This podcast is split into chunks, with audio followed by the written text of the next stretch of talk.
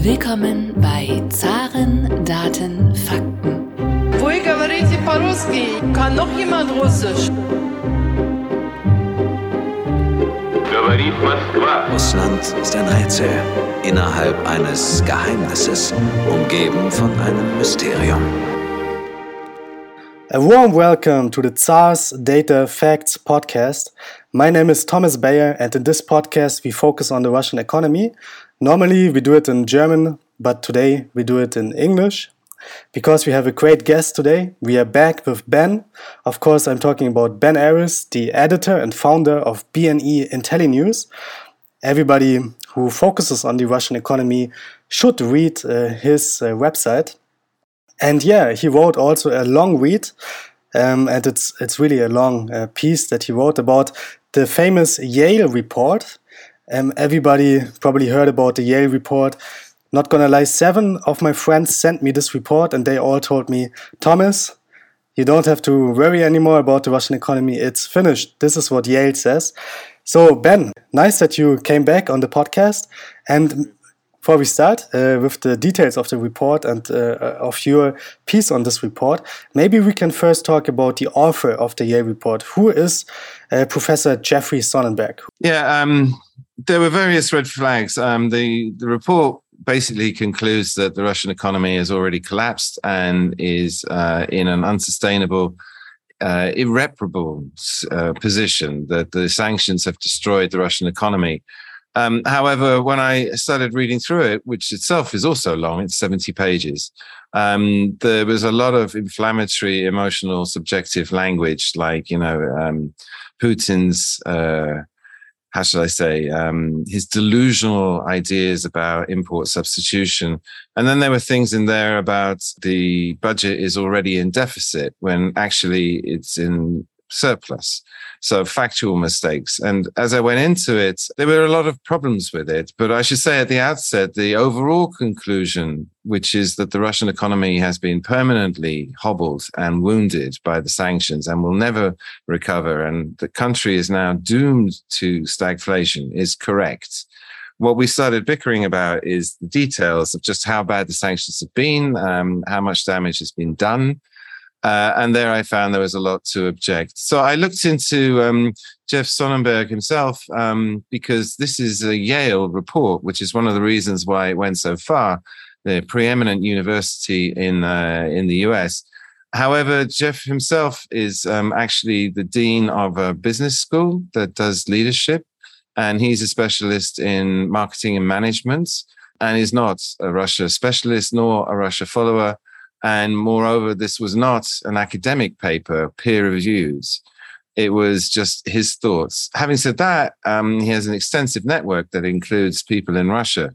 And so he's not ill informed at all. And the experts that he has on his team uh, are not stupid. Um, you know, a lot of them know what they're talking about. But you should emphasize, or I should emphasize, that this is not an academic piece of research.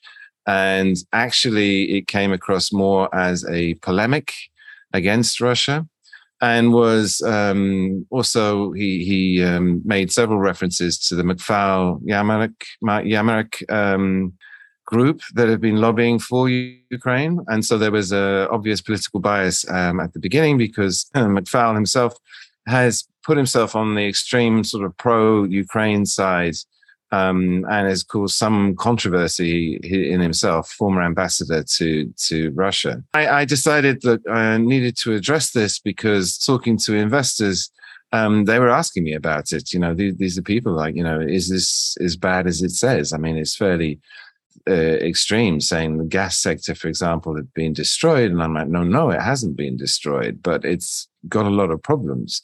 So, as you say, I did a deep dive 8,000 words, which took me a week to write.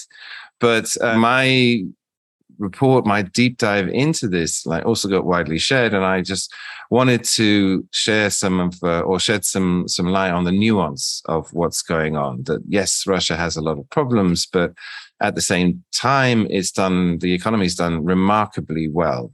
And the one that's highlighted is the attempt to sanction the oil and gas energy exports in particular, which has been a spectacular failure in so much as instead of cutting off Russia from the source of revenue, which was supposed to uh, end the war quickly because Putin was simply run out of money, has had precisely the opposite effect. And Russia is now earning more money than it's ever earned in its life since 1991. And there are issues with spending that money, but nevertheless, you know, it's replaced half of the $300 billion that were frozen uh, at the beginning of the war. And it's increasingly using this money, you know, in swap deals with the Chinese and with the with the Indians. Um, so this money is being made available, and it's funding the war machine. I mean, Russia's economy is not going to run out. The war will not end soon as a result of this. We will talk about all the details very soon, but first, um, Jeffrey Sonnenfeld in the report said, for example, that yes, on paper, Russia is doing well, but you cannot really trust uh, the data that is published now in Russia what data is uh, Russia still publishing and which data they stopped publishing after uh, February 2022? So some of the headline numbers are still there. Growth, the budget results, uh, just the superficial numbers, whether it's in, in surplus or not. All of the details of what they're spending the budget on have gone. Um, and uh, trade figures have gone. There's nothing. I mean, just the current account surplus that's being reported by the CBR. Um, industrial production hasn't been reported. None of the key banking sector results have been reported. Profits, you know, turnover. Um, so we're left guessing at a lot of these these numbers, and um, it's it's difficult to say what's going on. But the headline numbers are still there, which allows us to say, in general, the economy hasn't collapsed, uh, and indeed GDP growth is still reported, and that's doing much better than expected. At the beginning of the war, predictions were on average, people were saying around 15% contraction, which would be worse than 2008, which was the last really big crisis. And actually, and, and there's some people even predicting a 30% contraction. Um, however, the last numbers were for the second quarter 4.3, and the economy ministry is now guessing that we'll end the year with a 4% contraction, CBR 5% contraction. And even the IMF has like revised three or four times from extreme 15%. I think the IMF are now saying 6%. So we're pretty confident. You know, there's a broad consensus. Um, and in addition, what you can ask me the question next, I'm sure, is like, to what extent are the official numbers believable? Exactly. This is what I wanted to ask because um, the Yale paper claims that those numbers are not reliable anymore. And therefore, um, the Russian economy is doing way worse than we might expect from the numbers. Is this true? Which statistics are now calculated differently than before February 24th? Are there any?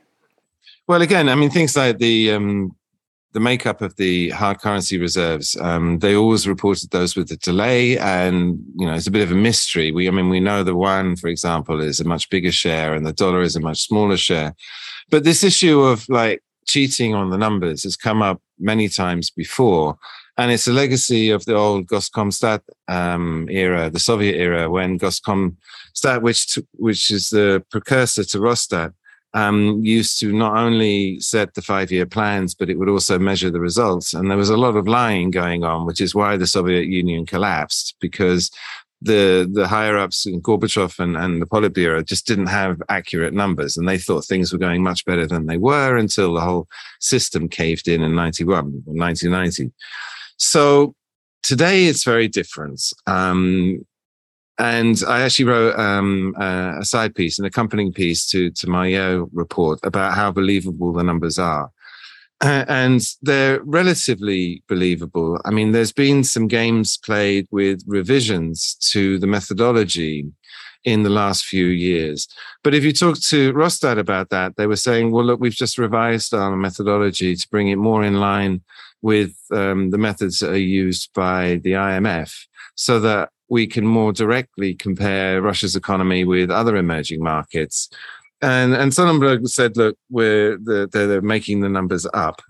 But ironically, in the Yale report, where they promised to use lots of outside data, you know, unofficial data like the S&P PMI, um, they actually the bulk of the report relies exclusively on state data.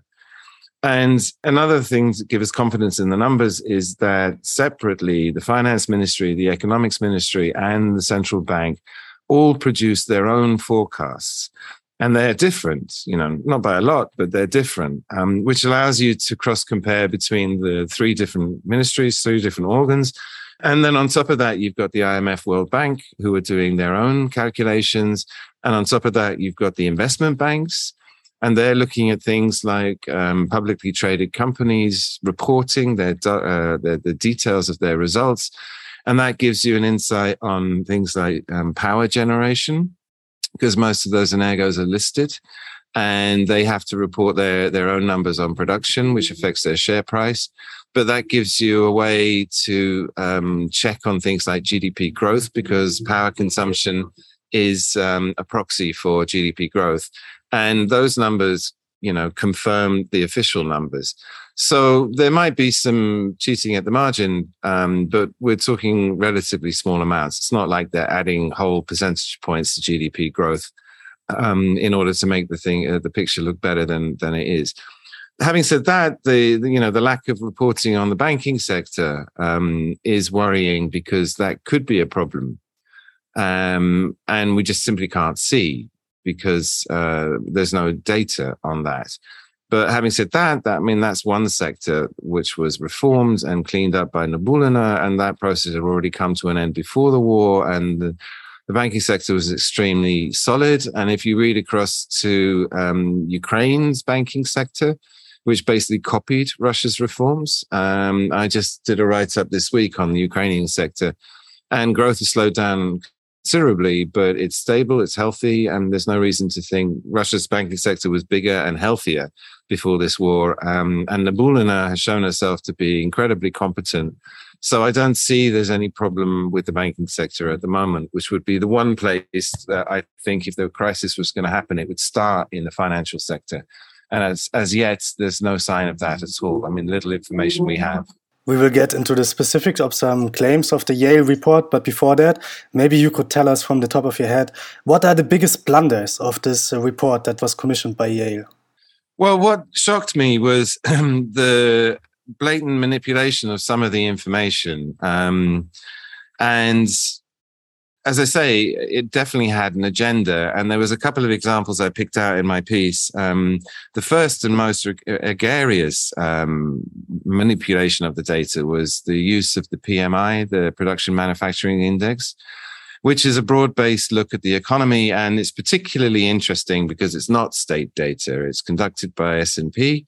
And they have a panel of over a thousand Russian managers who they call up every month and get you know ask them a series of questions. And on the basis of that um, they get an idea of like how optimistic people are how well their businesses are going whether they're suffering from inflation whether they're hiring people or firing people. So it's a very good forward looking indicator at business on the ground that's independent. So we, we pay a lot of attention to it. And in the the Yale report, they they showed the PMI index crashing in April, went down to some horrible like 45. Uh, anything below 50 is a contraction. However, when the report came out was in July and the PMI numbers come out at the beginning of the month each month. So they had the June numbers. Um, yet the chart stopped in April. And if you look at the June, um, the May June numbers, what it shows is a dramatic bounce back. And by June already, the PMI was back into plus positive growth expansion. Uh, which was followed up in July, where, where, the expansion was even stronger, although the report didn't have access to the July numbers. Um, and this was blatant manipulation because there are other graphs in the uh, in the report where they had the June numbers. So clearly, this information was available, and they just chose to cut it off in April because the chart looks terrible. Another one was on the inflation. And again, inflation has spiked to a peak of 17.8%, I think it was in uh, in April. And they had a chart with a huge, like, you know, a- added arrow showing that um, inflation was soaring and that this was really bad. But that their own chart in the report showed that it peaked in April and had been falling. And moreover, Russia is the only country in Europe where inflation is falling. And they just missed that bit out. So, you know, I, I, ran a the same chart, but with all the numbers in, and to make the point that actually Nabiullina had, with her emergency hike rates to 20% days after the war, had done all the right things and she'd nipped this in the bud. Um, and actually, Russia's been cutting its interest rates. It's the only central bank in Europe that's easing again. And uh, none of this was discussed. It was just, you know, here's a chart of inflation. Look how high it's gone. And finally, didn't point out that every country in Europe, particularly Central and Eastern Europe, have double digit inflation. You know, this is totally normal. And actually, Russia's inflation is a bit lower than everyone else's. And the one more example um, that also was egregious, they had a chart of the central bank's reserves falling. And again, a big swooping arrow saying, you know, reserves down by $75 billion since the start of the war as the uh, Russian reserves, quote unquote, bleed out. However, again, this is egregious, um, in so much as the reserves, even the central bank reports its reserves in dollars. However, the central bank holds very little dollars, and the dollar has appreciated by 10%. And given we had $600 billion at the start of the war, if you look, take a 10% all the other currencies are devalued against the dollar by at least 10%, and 10% of 600 is 60. So the bulk of this 75% fall is just an FX effect. It's not spending.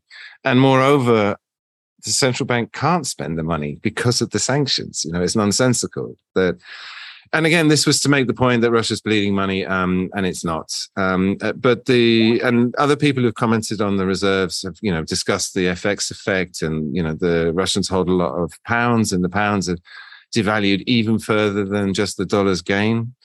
But all of this, you know, complexity was was skipped over, and it was just shown that Russia's bleeding money, and it's going to run out of money and collapse. Uh, and so all of these things were taken as evidence of how bad a state the economy is in when actually it's much better than than um, than we we thought it would be at this stage. Let's stay on the topic of the Russian budget. You said already that it's not bleeding out, but still, I believe that Russia is expecting a deficit this year. But how sustainable is the Russian budget uh, this year and in the next years? And also, how dependent is Russia on foreign investment that now is drying up? So, at the beginning of the war, the budget was in surplus, and the post-COVID bounce back, and um, about one percent of GDP. Um, by June, that had fallen to about half a percent GDP. Um, and in July, when all the gas started getting cut off, that that hit the budget, and month on month it was in deficit. So the budget surplus is shrinking. Siluanov came out at the SMP conference saying, look, all of the social support, the money we're going to spend, around 2% of GDP, uh, is going to hit the budget in the fourth quarter. And so we'll probably go into deficit of around 2% of GDP by the end of the year, which is not excessive. And the social support they're promising to spend now is actually slightly less than they spent during COVID and it's not an extortionate amount at all. Um, again, the Yale report was talking about you know insane budget spending in order to prop the economy up, um, whereas even in COVID, Russia only spent three percent of GDP on support, which was less than the eight point eight percent that the states spent and the fifteen percent that Australia spent. And so Russia actually spent an incredibly modest amount, very effectively. I mean, it worked. The economy um, survived COVID much better than most countries. So the two percent they're talking about now is is not a lot, um, and the issue is how do they fund that? Because one of the main sources of funding for the budget has been the OFZ, the domestic treasury bond market. And foreign investors were a big player in that. They had about $20 billion invested into it. However, those foreigners are now being excluded, and the ones who are in the market are actually trapped. Although a mechanism's been recently introduced to allow people to get out, but they're not coming in. That's the point. And is that a problem? Well, the foreign holding in the uh, OFZ market peaked about two years ago at 35%. And it was a very useful source of funding for the government, but it's fallen in the meantime before the war to about 19%. Um, and no more money's coming. But the point here is that the bulk of the investment going in is Russian domestic investors, plus a few foreigners, friendly nations who can still buy. And um, the Russian banks, there's a huge pool of liquidity in the banking sector. And that's more than enough to cover this 2% deficit that's coming this year. And moreover, is enough money for several years. In addition to that, Russia has the um, about 100 billion, 130 billion in the national welfare funds, none of which is held in dollars at all. So all that money is available. And that money is specifically tasked for budget support. So they could cover the deficit with just the National Welfare Fund. And finally, the finance ministry has its own accounts that it collects money from all these taxes. And that, that's rebalanced and that money is given to the central bank as part of the reserves, but that happens about once every six months. And so there's several trillion rubles in the finance ministry's budget current its account its treasury account. So that too will cover the the deficit. So for this year um, there's no question they can cover any deficit they want to you know they could increase the spending if they wanted to. Long term it might be a problem. I mean they're going to need funding because my argument's been that when things go back to normal when the commodity prices come off then these sanctions start to bite. Then the budget's going to go into deficit because they won't have the same kind of oil and gas revenues. And then funding the budget will be more difficult. But I don't see this being a problem for, for, for several years at least. Um, so I, I think Russia's going to be okay on the, on the, on the financial side. Let's talk about some specific claims of the report. For example, the report stated that Russia is more dependent on the European Union buying Russian commodities than the European Union is dependent on getting the commodities. Now, when I see the reaction in Germany when they don't get gas, I get a different feeling about this. What do you say to, about this? So the the argument here is um, the the report was looking at the overall volumes and the share Russia has in that, and it was making the point that um, Russia's share in the overall volumes is relatively small. But that's not how markets work. Um, if you take the the wheat is a good example, wheat production that Russia and Ukraine together account for only 0.9% of global wheat production because the bulk of the wheat production is done domestically and consumed domestically. However, between them, they control 30% of the traded wheat. And that's a tight market. And if you restrict the exports so that people start falling short, although you're only affecting a tiny sliver of the market, that's enough to send prices up tenfold. And it's the same with the energy markets. The, the global production, Russia's share in global production of oil is relatively modest. But the countries that depend on it for those imports, um, it's very important. And then if you fail to send enough to meet demand, again, it can only be a few percent off what's needed, but then that has a dramatic effect on prices. And consequently, oil and gas prices have gone up by 10, tenfold at least, although it's only at the margin. And it's this ability to control the market at the margin where you're what's known as the swing provider gives you enormous market power over the prices.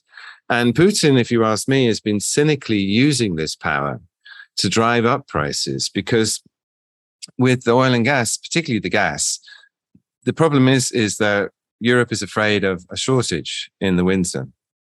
And if that comes, then Germany will be unable to heat its homes and industry won't have the feedstock uh, in order to continue its production. And so Putin is, is restricting the exports specifically to send the price up. And I, uh, I believe that he'll never cut it off completely, the gas exports to, to Europe.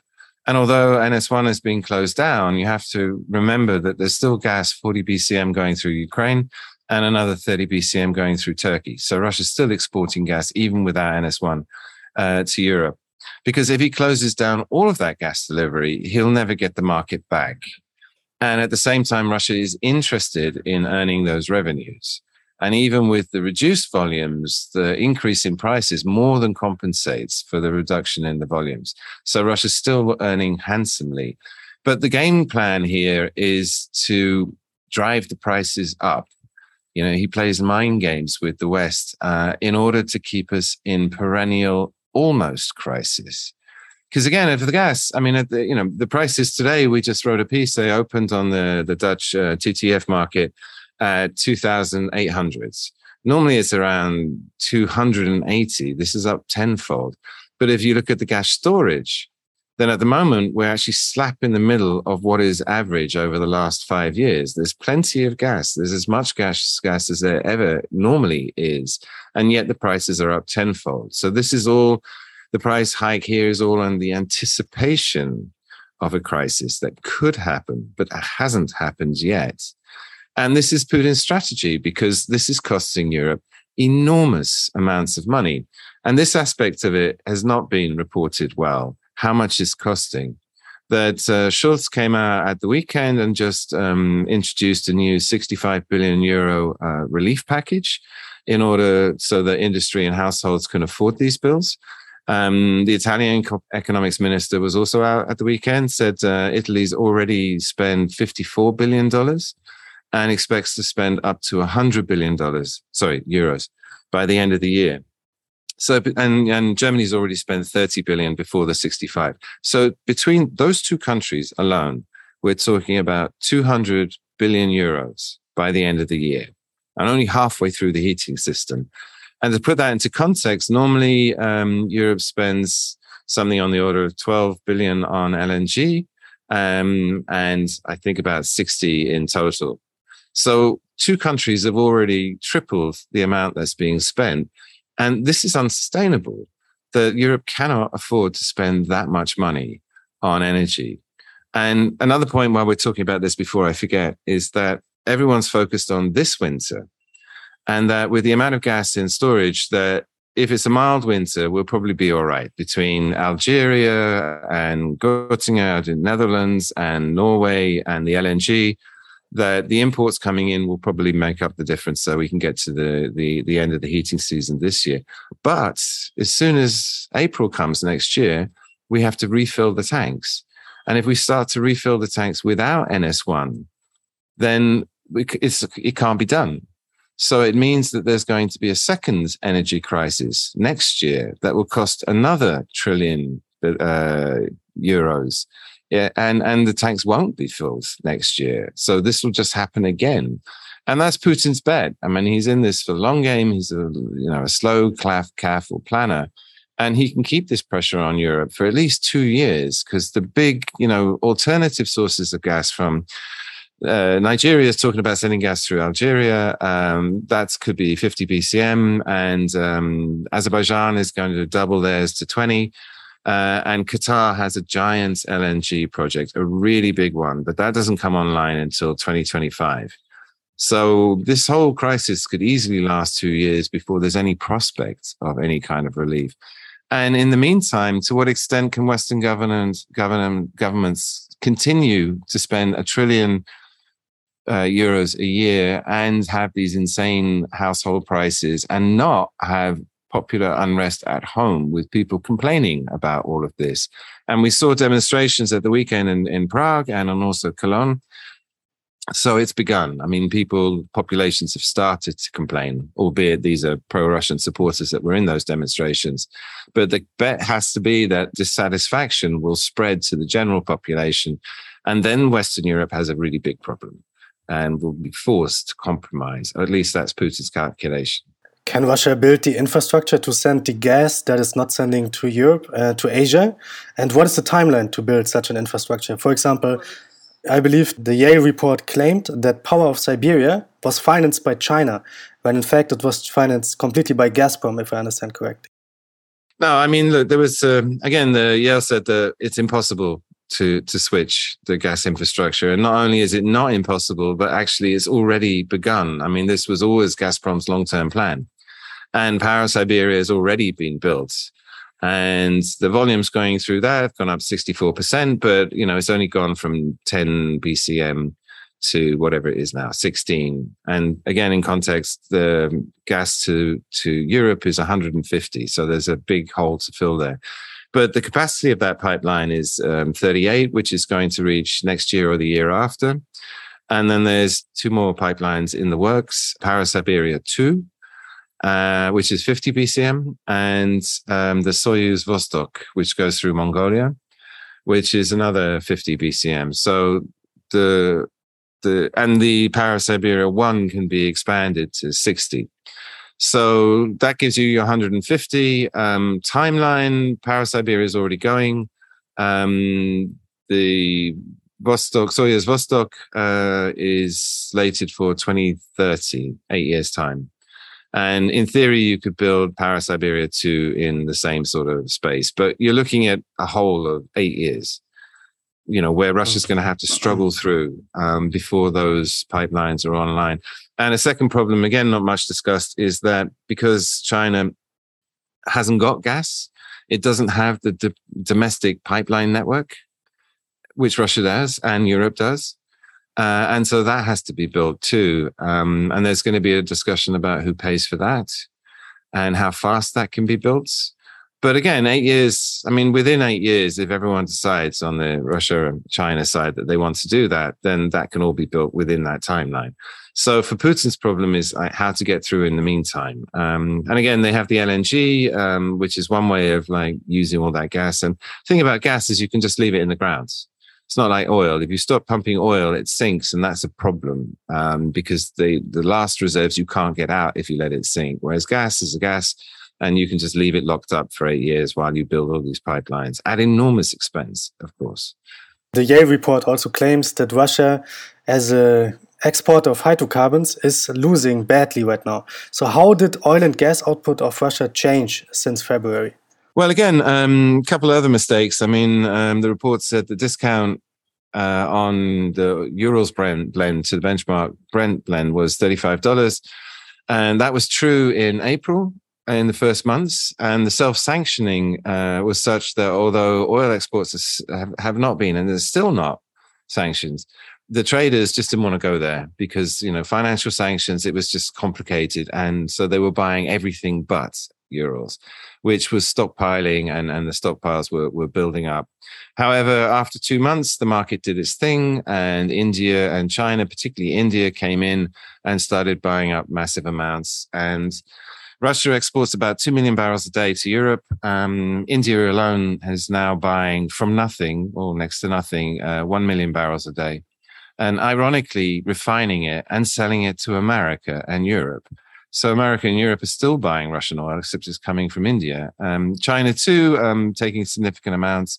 And in the meantime, um, the Saudis have been buying lots of Russian crude to burn in their uh, power plants, which um, means that they have more crude of their own, which they can export unsanctioned. So it's increased the amount of crude they can export because the, before they had an obligation to to sell some crude at home in order to to run power stations to run air conditioning. And so that's profitable. And egypt too is now also taking russian crude and shipping it to refineries around the world. And so all of this represents huge holes in the sanctions.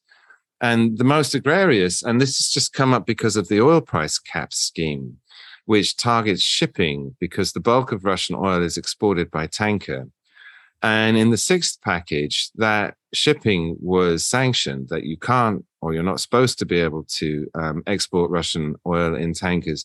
But because shipping is such a huge part of the Greek economy, they got an exemption. And not only are the Greek ships still working, but they've actually expanded the amount they're doing for Russia. And they're now from 35% of the total to 55% of the total. And so they've seen it as a business opportunity. Um, the oil price sanction scheme that's just been introduced at the weekend, um, the mechanism to enforce it is to go after the shipping and specifically the insurance. And the key question here, and what's not known, um, is to what extent will the EU now turn around and tell the Greeks, right, you have to stop that? And if they take the Greek fleet out of the equation, then Russia has a problem about how to export all of this. Um, and my feeling is if they've come out with the plan, they must have a plan of how to deal with the Greek shipping because the Greek shipping is, is doing the bulk of those exports. But no one said anything in detail. No one's mentioned Greece. Um, and it remains to be seen.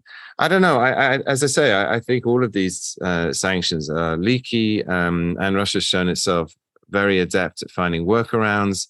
And the oil on offer is so profitable for anyone who buys Russian oil that there's going to be more leakage. And we'll see ships changing flags. I mean, re-registering from Greece, maybe. Uh, I don't know. It's going to be a story we're going to be following closely. You talked already about the fact that the sanctions are pretty leaky. Some countries are taking advantage of that. For example, Turkey uh, exports now, I believe, 80% more to Russia than uh, before uh, February.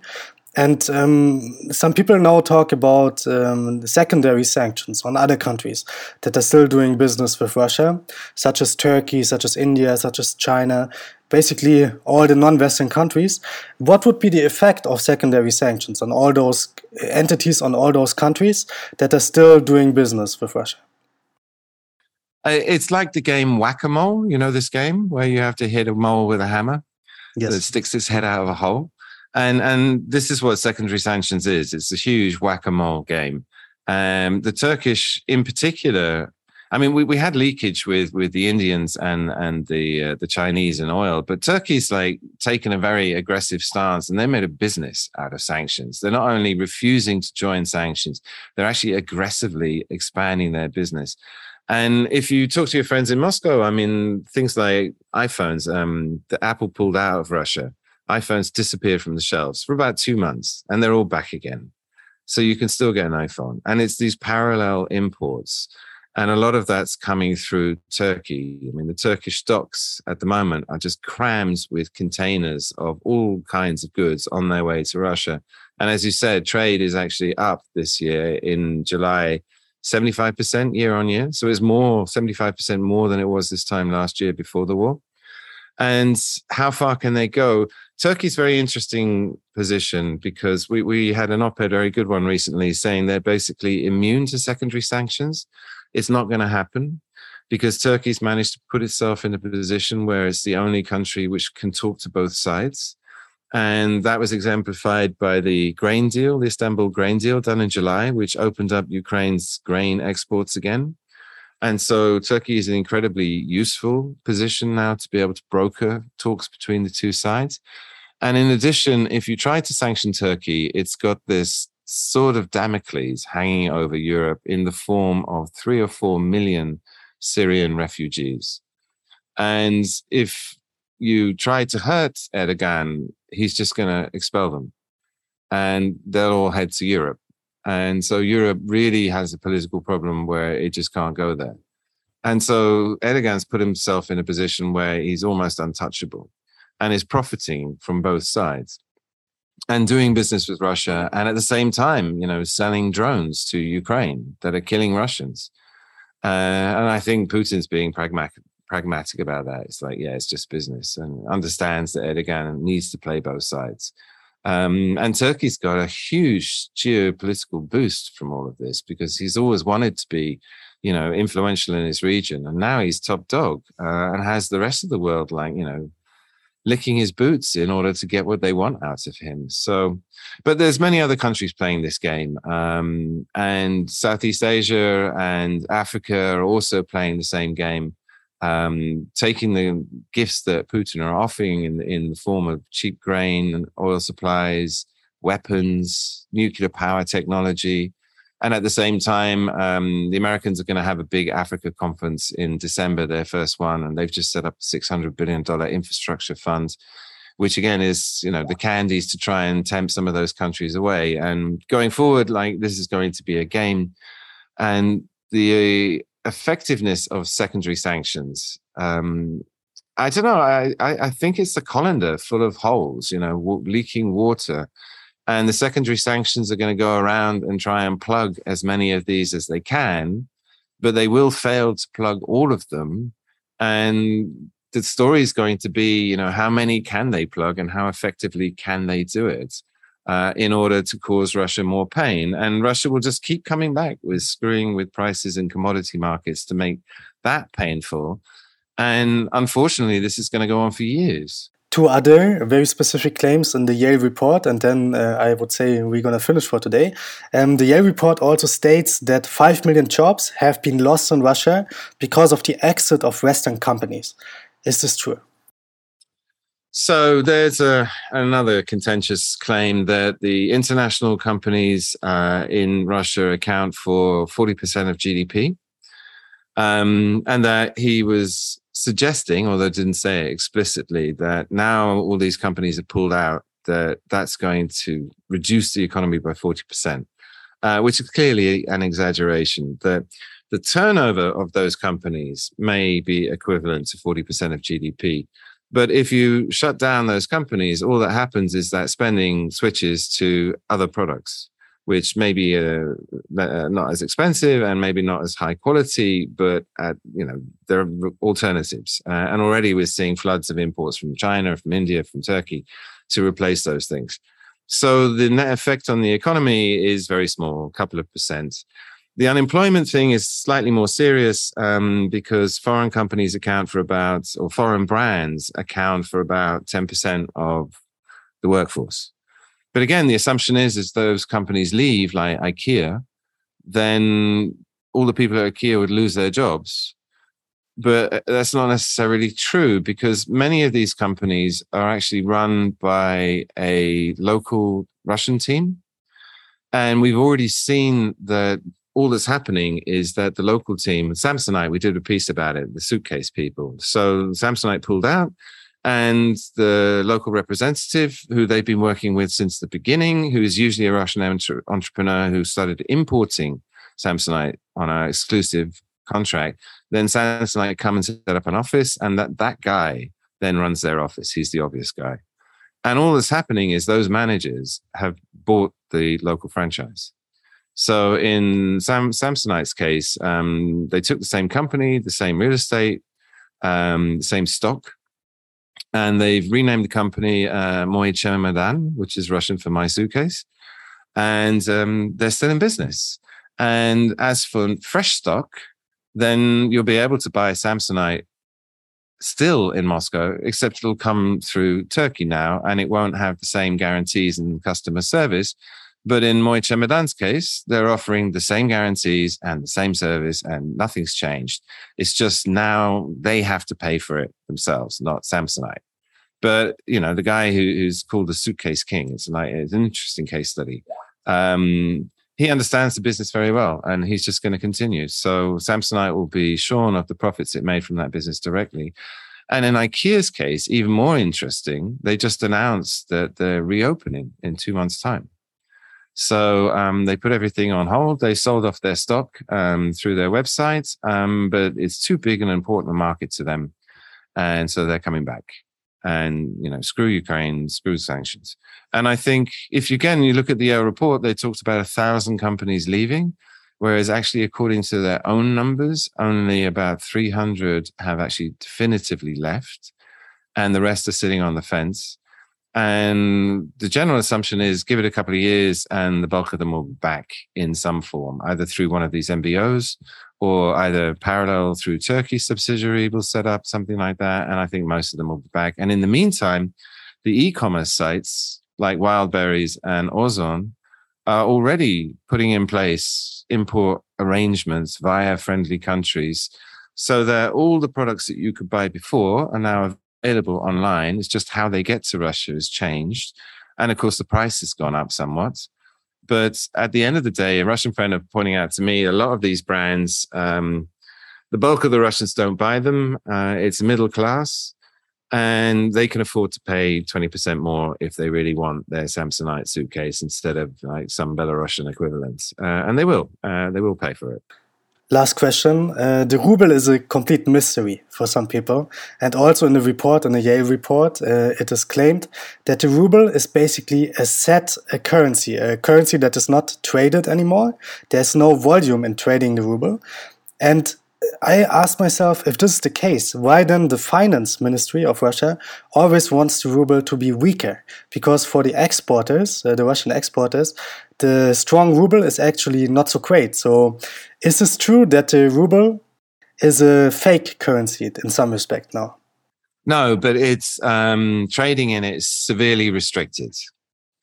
And so that causes problems across the board. Um, and the Moscow Exchange is being traded, and it's still traded against you know the dinar and the yuan and the rupee, uh, and so it's semi-traded. Um, buying dollars is a lot more difficult, um, but also possible. I mean, Russia still has significant three hundred billion dollars reserves in dollars, um, so and it is providing um, liquidity to the market for trading, but it's limited, uh, and consequently, the exchange rate is somewhat artificial. But the the strong ruble um, is a problem. Although for the population, that's been a huge benefit because they're used to seeing in crises the, the value of the the ruble collapse. Uh, and suddenly, I had a Russian friend come over, um, and he was, you know, he we went to pay for dinner, and he said, "No, no, let me pay." And I'm like, "No, you know, we'll split it." And he said, "No, it's so cheap. It's so insanely cheap for me." Because I changed my rubles for dollars. And look, you know, I've got all these like, you know, euros that are paper money for me now, which is kind of ironic. But yeah, in terms of doing business, you can't take a, uh, advantage of that. Um, in terms of exports, Russia exports mainly commodities. So the strong ruble doesn't depress the manufacturing exports because there aren't any. And the increase in the price in the commodities has been such to more than compensate the FX effect. Um, so it's all slightly uh, artificial, weird, uh, and has multiple consequences. But the main problem, I say, is for the central bank to get rid of its dollars. So, for example, they just gave Erdogan a $20 billion loan in order to finish a nuclear power station, which bailed him out because he's having a balance of payment crisis.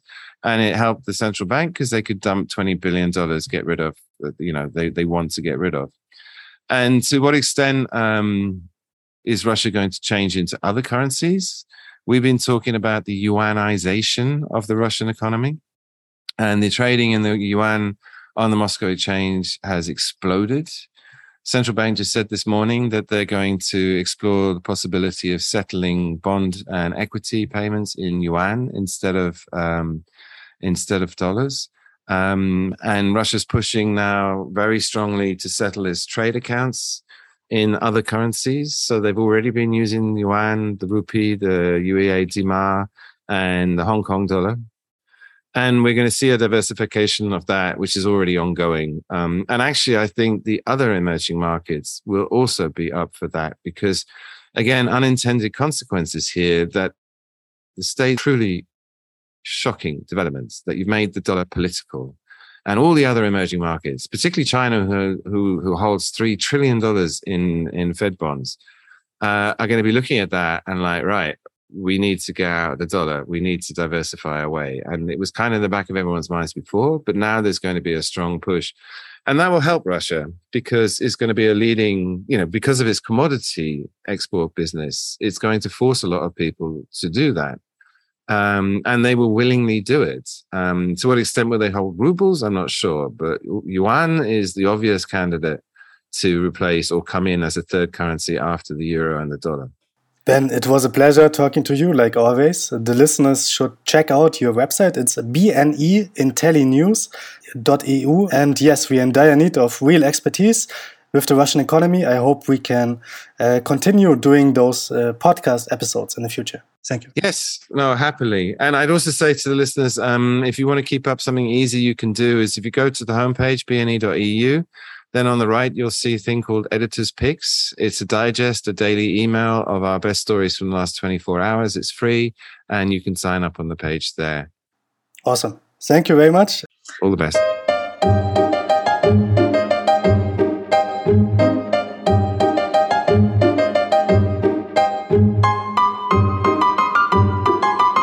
Dieser Podcast wurde präsentiert von der Deutsch-Russischen Auslandshandelskammer. Die Deutsch-Russische Auslandshandelskammer ist mit 1000 Mitgliedern der größte ausländische Wirtschaftsverband in Russland.